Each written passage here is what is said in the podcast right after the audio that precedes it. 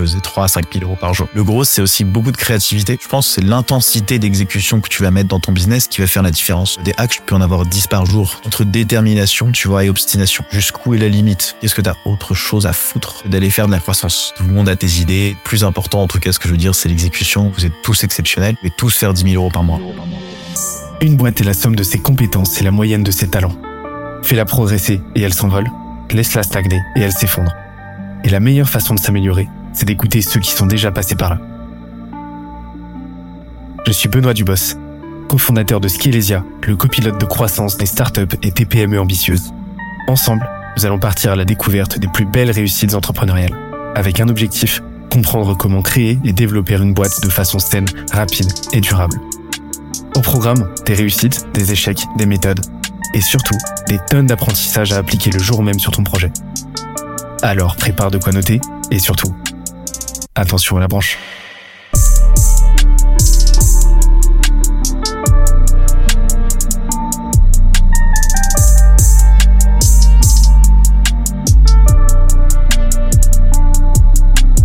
Let's go.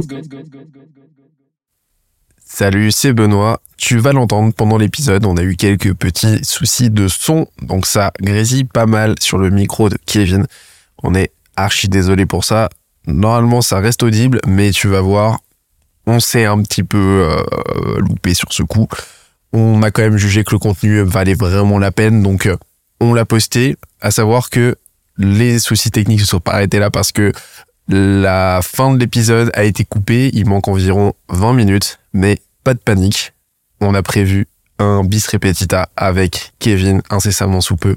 Donc prépare-toi parce que ça va envoyer du très très lourd. Attention, petit teaser, on va parler de ChatGPT, entre autres pépites parce que tu le vas, je vais le voir pendant l'épisode. Kevin est vraiment très très très chaud, techniquement parlant. Donc on va s'éclater. Allez, super épisode à toi. J'aimerais qu'on qu'on parle un petit peu plus parce que ça fait un moment qu'on parle et tu nous as toujours pas pitché euh, bah, pitcher euh, bah, euh, formation gros hacking, tu, enfin ton bah, ton projet actuel là autour de, de la formation. On a parlé d'Unicity euh, et euh, mais euh, j'aimerais bien savoir comment aujourd'hui tu le pitches parce que je sais que tu as beaucoup itéré dessus. Euh, un petit peu tes chiffres pour qu'on se figure le truc et, et parce que alors, moi ce que je, ce que j'en ai compris, je suis pas en train de répondre à ta place hein, mais ce que j'en ai compris c'est que justement bah en fait ton rôle à toi et ta proposition de valeur c'est de rendre accessible et adaptable en fonction de ton niveau des euh, justement hacks tels que toi tu les définis, donc euh, des contournements de système euh, qui sont euh, bah, soit très compliqués à trouver, soit très compliqués à aborder techniquement parlant. Toi en fait bah, tu les rends accessibles parce que tu les découpes, tu les présentes de façon pédagogique et, et tu permets à chacun bah, de l'adapter à son niveau, à son business. C'est très juste. ouais, c'est, c'est, c'est exactement ça. En fait, c'est aussi, tu sais, la grosse définition du, du gros, c'est par rapport au timing que je te disais. En fait, on appelle ça gros hacking, mais en fait, j'en veux plus de ce terme. Euh, même si pour moi, il est hyper clair, mais en fait, tout le monde euh, confond tout avec, euh, avec tout. Tout le monde a sa vision du gros, tout le monde a ses trucs. En fait, pour moi, aujourd'hui, ce que je fais, c'est, comme je te dis, la variable temps dans l'entrepreneuriat et l'exécution, c'est la plus importante. J'aide les systèmes à faire plus avec moi. Aujourd'hui, toutes les boîtes ont besoin de faire plus avec moi. On était dans un écosystème avant de lever de fonds. Fallait l'argent de la BPI, il fallait attendre d'être rentable au bout de 10 ans. Aujourd'hui, en fait, on est rentable dès jour 1. En fait, moi, l'objectif, c'est de rapidement faire un go-to-market, générer du cash, tester le marché, améliorer le produit aussi, parce que j'ai une grosse appétence produit. Et je pense que tu remportes un marché par le produit. Euh, ceci dit, d'ailleurs, la raison pour laquelle ma formation marche aussi bien, c'est qu'en fait, je me suis très focus sur mon produit, même si l'acquisition a été une phase importante de mon, Mmh. de mon business. Et on pourra revenir si tu veux tout à l'heure. Euh, mais j'étais très product grosse avant, avant de partir dans le product euh, tech un petit peu. C'est marrant parce que tu communiques énormément sur tout l'aspect bah, acquisition justement, Ouais. euh, go-to-market en fait, de, du, du market, du growth. Ouais. Et, euh, et en fait là tu dis que non, tu as une approche vraiment product-led à la base et que tu es vraiment quelqu'un beaucoup plus avec une beaucoup plus forte appétence produit au final et euh, que tu as rajouté cette brique-là acquisition à, a posteriori on va dire. Aussi j'imagine pour coller un peu à un certain zeitgeist, à une certaine demande en fait parce que euh, les gens les gens ont parlé que de ça à l'époque quoi. Ouais, c'est mais de toute façon le, le- le marché décide de de de, de, de l'argent que tu as sur ton compte en banque, c'est pas toi qui décide. Donc en fait même si tu as des obsessions de te dire OK, il faut absolument que je parle du produit, Et- euh, regarde les gens qui font du du produit, tout le monde s'en tape hein. Enfin euh, franchement, c'est con mais moi dans ma formation, je parle du produit et je suis obligé de l'aborder parce que c'est fondamental. Et ce qui est évident, tu vois Euh, le, le moment où on commence un petit peu à parler du produit, c'est qu'on parle d'acquisition.com, tu Million Offer, le livre là qui est en train de faire un Non, énorme buzz. Et en fait, effectivement, c'est des trucs que tu apprends sur le tas et moi que je transmets dans ma formation. Euh, mais au-delà de la notion, de la notion business, euh, va- moi, je suis vraiment dans l'actionnable, tu vois. C'est-à-dire qu'en fait, euh, la technicité te permet de construire tes offres aussi. C'est un truc con, mais par exemple, euh, je fais du coaching. Parfois, les gens me payent à l'heure. Ou ils ont un montant d'heures qui me payent, tu vois. Par exemple, ils me payent 12 sessions de coaching d'une heure, tu vois. Bah, en fait, comment est-ce que tu fais en sorte de décompter ça? Est-ce que tu vas le noter à la main tous les Mmh. jours? Est-ce que tu vas faire un machin? Bon, bah en fait, euh, essaye de trouver un moyen un peu sneaky pour te faire gagner du temps parce qu'encore une fois, t'es tout seul. T'as pas de support client, t'as personne qui va t'aider. Ou alors tu payes quelqu'un, mais bon, du coup, voilà, t'as des techniques plus intéressantes. Du coup, ce que j'ai fait, c'est que j'ai pris le calendrier, j'ai cherché des solutions pendant 10 minutes, j'ai vu que ça n'existait pas de décompter le nombre de rendez-vous que la personne avait pris par personne. Du coup, j'ai mis un field, donc un, un truc en plus sur mon truc en disant, bah voilà, je te génère un code. 1, 2, 3, 4, 5, 6, 7. Chaque fois que tu utilises, t'es obligé de rentrer ce code. Si tu le rentres pas, l'événement s'annule automatiquement. Mais à chaque fois que tu rencontres ce code, ça comptabilise comme une session en moins dans ton, décompte. Et dès que tu arrives à zéro, je t'envoie un email pour te dire, OK, bah maintenant, est-ce que tu veux aller plus loin? Est-ce que tu veux reprendre des sessions de coaching avec moi? Ça, ça te fait gagner un temps de ouf et ça te fait aussi, ça améliore ta satisfaction client, tu vois. Même la tech et le produit, en vrai, c'est hyper important parce que du coup, tu peux pas, ce que je te disais tout à l'heure, tu peux pas, parfois, tu as des choses, en fait, qui fonctionnent, euh, qui fonctionnent ensemble. Après, sur le côté, euh, sur le côté, euh, c'est justement la capacité que tu auras à exécuter, avoir des gens au téléphone, construire ton offre, tester des pitchs. Moi, quand j'ai lancé ma formation, bah, au début, j'ai commencé à copier un peu ce que, fait ce que faisait la concurrence. Puis après, j'ai fait deux, un call, deux calls, trois calls, cinq calls, dix calls, jusqu'à arriver, en fait, le mec me dit, OK, j'ai besoin de ça, OK, j'ai besoin de ça, OK, j'ai besoin de ça. En fait, ça m'a, tu vois, imprégné de tout ce que le marché avait besoin. Ouais. Pour voir, en fait, derrière, euh, me dire, OK, bon, bah, maintenant, bam, je construis cette offre, bam, je fais ci, bam, je fais ça, bam, je fais ça. Et en fait, améliorer mon produit en parallèle, tu vois. On, en- on en parlait à l'époque parce qu'on a eu un, on a, on a pas mal discuté pendant une période où justement t'étais en train de, de- d'itérer à fond sur, euh, sur, bah, sur tes produits, tes, tes formations, et, euh, et tu me disais que tu faisais énormément de, d'appels de vente en fait. Et en fait, c'était la recherche utilisateur que tu faisais. Donc t'avais vraiment déjà dans, dans le génome même de ton projet, bah cette approche-là, enfin, euh, product en fait, Ouais. où t'étais sans arrêt en train de choper du feedback pour euh, non pas créer le produit que tu aimerais voir, mais euh, enfin que le produit dont toi tu voulais mais le produit euh, le produit dont, dont le marché voulait en fait. Et ça a fait toute la diff. Parce que bon bah tu t'es ancré sur du feedback concret. Et ça c'est un truc qui est énormément d'entrepreneurs. Ça, ça nous paraît ça nous paraît évident euh, nous euh, tel qu'on tel qu'on dit là parce que euh, bah ça, ça reste un, un béaba mais énormément de boîtes et je l'ai fait aussi hein. je l'ai fait aussi cette erreur de euh, juste avant foncer tête baissée tu vois Ouais. sans euh, sans sans t'ancrer sur le moindre feedback sur la moindre sur la moindre intention euh, sur la moindre, le moindre besoin en fait et c'est pour ça d'ailleurs tu parlais du MVP bah moi j'ai plutôt tendance à parler de MVP dans le sens de minimum viable value en fait Ouais. comment est-ce que tu peux apporter un ou un, un minimum viable problème en fait? Comment est-ce que tu peux t'adresser au problème le plus précis possible et le résoudre de la façon la plus simple et la plus euh, rapidement rentable possible en fait et Exactement. en fait, tu construis, tu construis à partir de ça. Donc toi, par exemple, bah le euh, MVV euh, pour toi, la formation, ça aurait pu être bah, justement du coaching, euh, du coaching et euh, où ces appels-là, en fait, t'apportent de la valeur. Ça te permet de récolter du feedback, de voir s'il y a des patterns, et ensuite à partir de là, de construire quelque chose d'un petit peu plus systémisé et euh, et, euh, et, et, et commencer à, à générer tes effets de levier. Ouais. Mais euh, mais commencer par quelque chose de très organique en fait. Totalement. Bah en fait c'est je pense aussi euh, de pitcher euh, ton offre et je pense que tu l'as fait aussi en tant que solopreneur. Bon après là ça me fatigue grave de faire les calls. Franchement j'en ai marre. T'en fais en fait, encore aujourd'hui? J'en fais encore ouais. Ouais. J'en fais encore. Bah en fait en vrai si j'ouvre tout mon carré d'agenda je je- j'ai 10 15 calls par jour quoi. Euh, ouais mais enfin c'est Quoi. Tu vois, Ouais. c'est enfin en vrai même toi tout ton carré d'agenda même t'es sur en plus. Je saurais pas dire parce que je l'ai pas fait. J'ai Ouais, un peu bah peur voilà, de le je faire. fais pas. D'être beaucoup de touristes aussi. Mais en fait, en tout cas, à force de pitcher, tu sais, il y a un post, un truc sur le Yann Leonardi que t'avais fait là, Hum. et je t'avais dit, euh, bah, en fait, moi, la, c'est la 7 ou la 9 qui était hyper importante. Mais en fait, maintenant, aujourd'hui, je suis capable de pitcher mille, enfin, mille fois la même chose de mille manières différentes. Et, et, et ça, en vrai, euh, tu vois, euh, c'est, euh, c'est vraiment un, zone de génie dans, dans tant qu'entrepreneur où en fait tout le temps tu vas réussir à vendre en ligne. Tu vois. Parce qu'en ligne, Ouais. il faut être hyper, euh, tu vois, hyper, euh, voilà, vraiment euh, faire passer un message quoi, par les analogies, par les exemples, par euh, le concret. Tu vois. Si tu t'arrives pas à faire ça déjà en ligne, tu peux pas vendre en ligne. Quoi. Le copywriting fait, pas, fait partie de ça en, en l'occurrence, mais euh, d'essayer de vraiment euh, chaque fois qu'il y a quelqu'un qui me parle au téléphone, tu vois, j'avais fait un post, mais en vrai ça a super bien marché.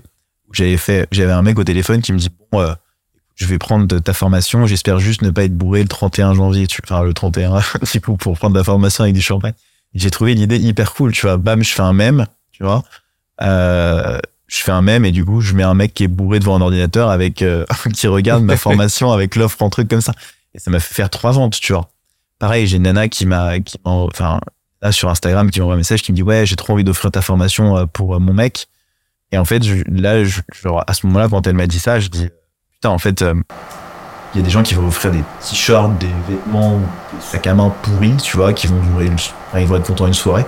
Alors que moi, la formation, c'est un investissement sur une vie, tu vois. Là, du coup, bam, bah, post investissement euh, d'une soirée euh, inférieur à investissement d'une vie. Cadeau d'une soirée inférieur à une soirée. J'ai mis le screenshot de ma pote qui a demandé la formation pour son mec. Bam, quatre ventes, tu vois. En fait, faut rentrer un peu dans le cerveau des gens à travers euh, toutes les choses que tu apprends dans ton entour, dans ton environnement. Tu as plein de triggers que tu peux récupérer à droite à gauche pour essayer de vendre ta solution et la marketer de la meilleure manière possible. C'est vraiment tu en fait j'aime j'aime beaucoup cette approche là de, euh, de de de ne pas te baser sur tes intentions à toi ouais mais te mais de de de devenir maître dans la captation de signaux euh, signaux en termes de besoins signaux et puis signaux en termes de t'as compris en fait que les meilleurs copywriters c'était tes clients quoi et, tes prospects et donc là c'est exactement ce que tu as fait c'est à dire qu'en gros tu n'as fait que récupérer un wording une approche un angle de présentation de ton offre ta proposition de valeur euh, et, euh, et tu l'as bah tu l'as embelli t'en as fait des mèmes etc tu l'as retravaillé un petit peu pour la rendre digeste d'un point de vue co- contenu et, et bim ça ça ça fonctionne directement quoi C'est ça qui marque le, le cerveau des gens, quoi. Mm. C'est d'essayer, comme je dis, d'essayer de trouver des triggers, quoi. Arriver dans la tête d'un, de quelqu'un et de lui dire, là, je suis là et c'est là que je peux t'apporter. mais comment tu fais ça? Bah, c'est, c'est, euh, faut toujours, euh, en fait, je pense que c'est la partie un peu créative de, de l'INTP ou de l'INTP, tu vois, qui est de vachement, ouais, parce que euh, t'es vachement, euh, enfin, je trouve qu'on est vachement, en tout cas, sur cette personnalité, je suis vachement, je fais de la musique aussi, je, fais de la musique, tu vois. J'ai- J'ai appris la musique tout seul et tout. Et, euh, Tu joues Je fais piano, guitare et je fais du ukulélé aussi. bah quand tu joues de la guitare ouais, le ukulélé, voilà. bon Ukulélé, c'est le petit, euh, le petit gadget que t'aimes bien ramener sur la plage et, et, et te marier avec. Euh, je pense que la partie créative, elle est hyper importante. Et en fait, la partie créative, il y a, un- une série Netflix que j'avais regardée. Comment ça s'appelle Ça s'appelle Créative quelque chose. Vous regarderez, c'est un, documentaire dans lequel il, est, il définit euh, trois manières d'être euh, créatif. Euh, la première, c'est de copier. C'est les fameuses phrases de Picasso. Les grands génies euh, copient. Enfin, les petits génies, les petits artistes copient, les grands génies volent. En fait, cette question, elle est hyper mal. euh, Elle est hyper pushy d'un côté parce que voler euh, en français, c'est hyper. euh, pas beau, quoi, de voler. la- Sauf qu'en fait, si tu l'apprends, il y a aucune idée originale, en fait. Faut bien prendre ça en tête, c'est qu'il y a aucun peintre qui s'est levé un jour qui dit ah je vais peindre ça et en fait ça va devenir un chef-d'œuvre, tu vois. Mm. Tout est inspiré de quelque chose que tu vis dans ton vécu, tu vois. Donc il y a des intrants, ce que tu as vécu avant. Et, euh, et du coup, faut t'absorber le maximum d'intrants pour avoir le maximum d'idées, quoi. J'interromps l'échange 30 petites secondes pour te dire de ne pas oublier de nous ajouter une petite note des familles sur Apple Podcast ou sur la plateforme de ton choix. Tu connais la chanson, ça nous aide très fort à faire connaître euh, le podcast au plus de monde possible. Allez, on reprend. Pour moi, ce qui différencie un génie d'un artiste euh, moyen ou correct, tu vois, c'est pas la technicité, c'est euh, le. Pour moi, c'est le lâcher prise, c'est le jeu au footisme justement, tu vois. Ouais. pour moi, le génie, vraiment un, un pur génie, fait, on en a à une telle décontraction qu'il en a rien à foutre de de, de paraître euh, pour de paraître débile. Il en a rien à foutre de pas être compris. Et il en a rien à foutre du candidat parce qu'il est là pour faire son truc. Et, Ouais. et ils sont, et il s'en fout quoi. Euh, là où bah un artiste, euh, bah un artiste qui n'est pas un génie mais qui techniquement parlant euh, bah se voue carrément à au génie d'à côté en fait. Lui va être beaucoup plus consciencieux sur le candidaton, sur euh, il va se poser beaucoup plus de questions et donc euh, bah euh, ne va jamais complètement s'approprier ce qu'il fait effectivement et va toujours s'observer un petit peu. Tu vois, va toujours s'observer, va toujours, euh, bah, va, va toujours avoir à poser une réflexion un peu méta sur ce qu'il fait. Là où le génie, en fait, bah, juste il y va, il s'en fout, quoi, tu vois. C'est son truc, il y va, il fait son, il, il le fait, il exécute et, et go, en fait. Et, euh, et, euh, et euh, avec une approche très amorale. Et en fait, c'est quelque chose qu'on retrouve dans l'entrepreneuriat aussi vachement, tu vois. Ouais. C'est-à-dire que, euh, bah, tu vois que les entrepreneurs qui, euh, et les solopreneurs, en fait, qui vont plus fort, euh, bah, c'est ceux qui, bah, qui ne sont pas immoraux, mais qui, qui, qui n'apportent pas, qui n'apposent pas de considération euh, morale dans leur façon de faire. C'est juste, ils y vont, ils trouvent une idée, ils trouvent une idée, bah, qui fonctionne, ils se la réapproprient complètement, ils y vont. Et, et, et ils sont pas comme ça là en train de- d'essayer de, distribuer des crédits, etc. à droite à gauche. C'est pas du plagiat. C'est juste ils se réapproprient les grandes fondations, les premiers principes d'une innovation. Et en fait, ils en font leur, pro- ils en font leur propre version transforme. de façon très amorale, encore une fois, très fonctionnelle et, euh, et euh, sans affect. Et c'est quelque chose qui, pour quelqu'un dont le prisme principal va être la moralité, justement, va être complètement euh, euh, très très perturbant. Pourquoi? Bah Parce que, euh, bah oui, là, t'es en face de quelqu'un qui euh, ne rentre pas, pour qui c'est un non-sujet, tu vois. Et, et je pense que c'est... c'est grosse dimension d'ego. Il y a une grosse de dimension d'ego en plus. Quelqu'un, genre en mode. euh, j'ai envie de te dire, mec, avant on vivait dans des cabanes, maintenant on vit dans des immeubles. Euh, si personne s'était posé la question, euh, ouais, je viens. Si personne s'était posé la question, euh, comment est-ce qu'on peut faire, euh, comment est-ce qu'on peut faire mieux, on vivrait encore dans des cabanes, tu vois. Donc en vrai, il y a juste te dire, ok, bah en fait ton idée elle était bien, mais elle était pas aussi excellente que celle que de celui, de la personne qui a construit les immeubles. L'exemple est un peu claqué au sol, mais t'as compris là où je voulais revenir, c'est qu'en fait, il y a aucune création absolue en fait. Arrêtez de penser que tout doit venir de ta tête. Au contraire, si tu veux man- manger un marché, euh, copie ce qui marche, titère, titère, titère, titère, t'essayes de vendre, tu vois, de la meilleure manière que tu peux. Tu copies la concurrence, moi c'est ce que j'ai fait. Puis après, euh, t'ajoutes des briques à ton offre. En fait, tu construis l'offre irrésistible à la fin. En fait, à chaque code que tu fais, 60-80% du temps, ça close quoi. Tu. Mmh. Deuxième manière, c'est d'assembler des choses entre elles. Tu vois, moi, j'assemble énormément de choses entre eux. Genre, euh, tu vois, euh, bah, typiquement Unicity, exactement ce qui s'est passé. Devus, inspiration. J'ai avec, du coup, les connaissances sont hyper intéressantes quand techniquement tu sais faire. Tu sais qu'il y a des API, tu sais qu'il y a du scrapping, tu sais qu'il y a, euh, y a de la vidéo, tu sais qu'il y a du bubble, tu vois, tu sais qu'il y a du mec, il y a, il y a des outils qui existent, en fait, tu vois. Fait, t'assembles tout ça. Et t'en crées quelque chose, quoi. C'est une idée originale. C'est ça, en fait, un hack, tu vois, pour moi. Et en fait, ça arrive tous les jours. Tous les jours, tu peux inventer plein de trucs différents. Tu peux avoir des hacks de vie, des hacks de LC, tu vois, même quand je crois que tu fais souvent du sport. Euh, t'as trouvé au fur et à mesure, à force de faire des choses, d'assembler, de lire des bouquins, de voir des gens, de parler avec des gens, de devenir quelqu'un, tu vois, d'LC à la fin et d'être en bonne santé. Euh, et je pense que cette phase créative dans l'entrepreneuriat est, elle est fondamentale en fait. Pour moi, on peut prendre vraiment la place d'un leader, elle est fondamentale. Regarde, le fondateur de Paradox, euh, tout le monde se foutait de sa gueule. David Laroche. David Laroche, ouais. Tout le monde se foutait de sa gueule. En fait, il était juste passionné, obstiné par un truc, c'est comment on devient riche, tu vois. Il a intérêt, il a réussi à avoir tous les mecs les plus riches du monde en face de lui, et il a fait des interviews de tu vois. Et je pense que, après, par rapport à ce que tu dis sur l'artiste, je pense qu'il y a un énorme problème à avoir sur l'entrepreneuriat. C'est la différence entre, euh, parce que moi, ça m'est arrivé, euh, comment, où tu t'arrêtes, tu vois. Entre détermination, tu vois, et obstination jusqu'où est la limite Parce qu'à un moment, en fait, euh, j'ai envie de te dire, mec, euh, ça fait six mois, t'as fait combien de ça Zéro. Ok, bon, en fait, ça marche pas. en fait, je pense que pour valider un marché, ça se valide assez rapidement, finalement. Tu, vois. tu parles d'une idée, d'une potentielle problématique, tu vois, un peu comme avec Unicity, tu parles d'une problématique, bon, je vous aide à améliorer votre, votre taux de réponse. Un call, deux calls, trois calls, quatre calls, tu comprends, en fait, déjà, ce qui se passe, tu vois, comprends. Tu vois, par exemple, sur Unicity, j'ai compris que les gens pensaient que c'était gadget et qu'ils n'étaient pas convaincus du résultat qu'ils allaient avoir. Donc, il fallait que je teste. Donc, il fallait que je fasse des use cases. Il fallait que je fasse beaucoup, beaucoup, beaucoup de contenu pour inspirer les gens. Et c'est ce qu'a très bien fait Guillaume Moubèche, par exemple. Regarde, Guillaume, il- c'est un mec le plus créatif de l'Emlist. Je me sens assez aussi euh, connecté avec euh, son, son esprit créatif. Je pense pas si c'était pareil, mais j'aime beaucoup la façon qu'il a d'entreprendre parce que, euh, tu vois, ce truc, il y a des gens qui parlent encore de ce truc de café, là. Ouais.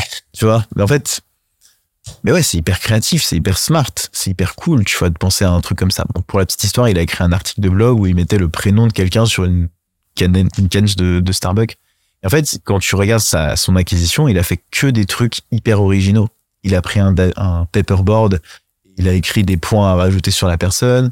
Euh, je sais plus ce qu'il a fait d'autre. Il avait euh, C'est genre, il parlait euh, en- sur une télé aussi avec le logo. Enfin Ouais. bref, il a fait plein de trucs hyper originaux, mais techniquement, et il a aussi utilisé la tech, du coup, pour pouvoir euh, personnaliser des images et du coup partir d'une idée et d'un principe, en fait. Les gens se sont dit, putain, ça peut faire la différence et ça, c'est un hack, tu vois. Ça, c'est intéressant et du coup, vu que c'est original, vu que ça paraît intéressant, je vais m'y intéresser. Et derrière, Et il a consolidé tout le système produit autour euh, Exactement. de ce hack, euh, parce que pour que le produit se suffise à lui-même au final. Parce que euh, il a eu euh, au début des galères justement, et ça valide ce que tu disais, c'est qu'une boîte ne se fait qu'avec un bon produit. Euh, au début, ils avaient justement, euh, ils ont eu une difficulté parce que le product market fit, l'attraction qu'ils ont eu, a, complètement, dépassé la, maturité du produit au moment où ils l'ont sorti. Donc derrière, ils ont dû cravacher comme des malades pour rattraper le truc. Mais ils avaient déjà résolu une des variables principales de l'équation, c'est bah, est-ce qu'on a une traction quoi? Exactement. Vas-y, il l'a su, il l'a su très rapidement. Moi, Guillaume, je le connaissais à l'époque de Station F. J'étais à Station F et on faisait des trucs de growth interview. Euh, bon, lui, il a eu la chance de trouver Vianney, qui était son CTO à l'époque. Euh, voilà, déjà, j'ai dit, ouais, super cool, tu te rends pas compte de la chance que t'as. Après, il m'a raconté sa story qui était parti en Russie, qui a vu des trucs, je sais pas si pour écouter ses podcasts. Mhm. Je trouve que son histoire, elle est hyper cool. Euh, mais derrière, ouais, c'est ce que tu dis, c'est euh, c'est euh, c'est euh, c'est le produit et aussi, euh, tu vois, en fait, de copier l'Emlist et techniquement. Alors, il y a deux choses sur l'Emlist que je trouve intéressantes. La première, c'est que techniquement, à copier, c'est hyper simple, en vrai. Si tu HTML et du CSS, tu l'imbriques, c'est c'est ou de l'encodage. Ouais, ça se fait en deux minutes avec du HTML et du CSS. En tout cas, tu peux faire une version l'Emlist sans avoir besoin de payer l'Emlist et les images personnalisées. Sauf que ça, personne ne le sait, tu vois. Et justement, par rapport à ce que personne ne le sait, tu vois, moi, mon produit peut être plus cher que tout le marché. Et c'est le truc aussi, le biais tarifaire des gens, c'est qu'en fait, il peut être plus cher que tout le marché, sauf qu'en fait, si tu sais pas qu'il y a des alternatives moins chères, t'iras pas, quoi. En fait, reste avec moi. Et je pense que les outils comme les qui sont beaucoup moins chers que les aujourd'hui. Mais juste, c'est le marketing, c'est le leader. tu. Dans un deuxième temps, par rapport à la créativité, pour revenir au sujet de la créativité, quand on regarde un petit peu l'histoire de l'Emlist, je sais pas si t'étais tombé sur un article, mais avant l'Emlist, il y avait un article qui était sorti d'un entrepreneur. L'article est plus en ligne d'ailleurs. Je sais pas ce qui s'est passé. Peut-être que Guillaume a payé le mec pour le supprimer. Mais en tout cas, je me rappelle très bien de cet article c'était un mec qui avait fait le Lemlist, mais à la main. Il avait pris tous les logos des mecs, il avait fait une image, tu vois, et il avait envoyé ça à euh, 300 personnes à la main. Et il avait fait ça pendant 48 heures. Il avait passé sa journée. Et après, il avait analysé les résultats. Et il s'était rendu compte qu'il y avait 30% de plus de réponses sur quelque chose comme ça. Et donc, en fait, alors, j'ai pas du tout d'avis là-dessus, mais peut-être que Guillaume était tombé sur cet article. Après, euh, on ne sait jamais, tu vois. Moi, c'est ce que je disais la dernière fois. En fait, parfois, je lance des trucs en mode, ouais, ça serait bien d'avoir ça, et le lendemain, tu le vois sur une plateforme, tu vois. Pareil, Unicity, en fait, j'ai lancé, euh, genre, deux, deux semaines plus tard. C'est un biais, tu vois, forcément. Mais deux semaines plus tard, je vois trois outils qui font la même chose que moi, tu vois. Même un mec qui m'envoie un message euh, sur LinkedIn euh, qui, est, qui est concurrent de moi, tu vois, et qui a développé la même solution. Moi, on commence à discuter comme ça, tu vois, en Ça fait. s'appelle euh, l'effet Bader Meinhof. Ah ouais, je sais pas. Ouais. C'est le syndrome, euh, c'est le syndrome de la voiture dans GTA. Ah ouais, bah ouais. Mais c'est c'est c'est ça en fait. À partir du moment où tu fais des ouf. connexions neuronales, t'es beaucoup plus enclin à repérer euh, les patterns, alors qu'au préalable en fait t'avais pas la connexion neuronale, donc euh, les, les signaux tu les captais pas quoi. C'est ouf. Franchement, été, euh, je me suis dit, ouais, j'ai quand même une bonne idée. Mais non, euh, il y a des gens qui le font, qui le font. Du coup, ça te rassure aussi sur, tu vois, le, voilà, tout le monde a tes idées, tout le monde a tes Mm. trucs. Le plus important, en tout cas, ce que je veux dire, c'est l'exécution. Mais pour revenir à la créativité, voilà, cet article existait avant l'Emlist. Ok. ouais. Inspirez-vous, apprenez des choses, euh, montez en compétences techniquement, euh, copiez, testez de faire mieux, quoi. J'espère que l'épisode t'a plu autant que ça nous a plu de l'enregistrer et le produire. Si c'est le cas, oublie pas de nous laisser une petite note et euh, de le faire tourner autour de toi. Ça nous aide énormément à faire connaître le podcast, à nous faire connaître et à prêcher la bonne parole d'une croissance saine, durable et rapide. En attendant le prochain épisode, on se donne rendez-vous sur scalezia.co, s c a l e z i où tu découvriras des cours, des vidéos et des lives en libre accès pour t'aider à faire décoller ta boîte comme jamais. C'est notre promesse, c'est ça qu'on aime faire et on va continuer de le faire. On se dit à très vite. Bye bye.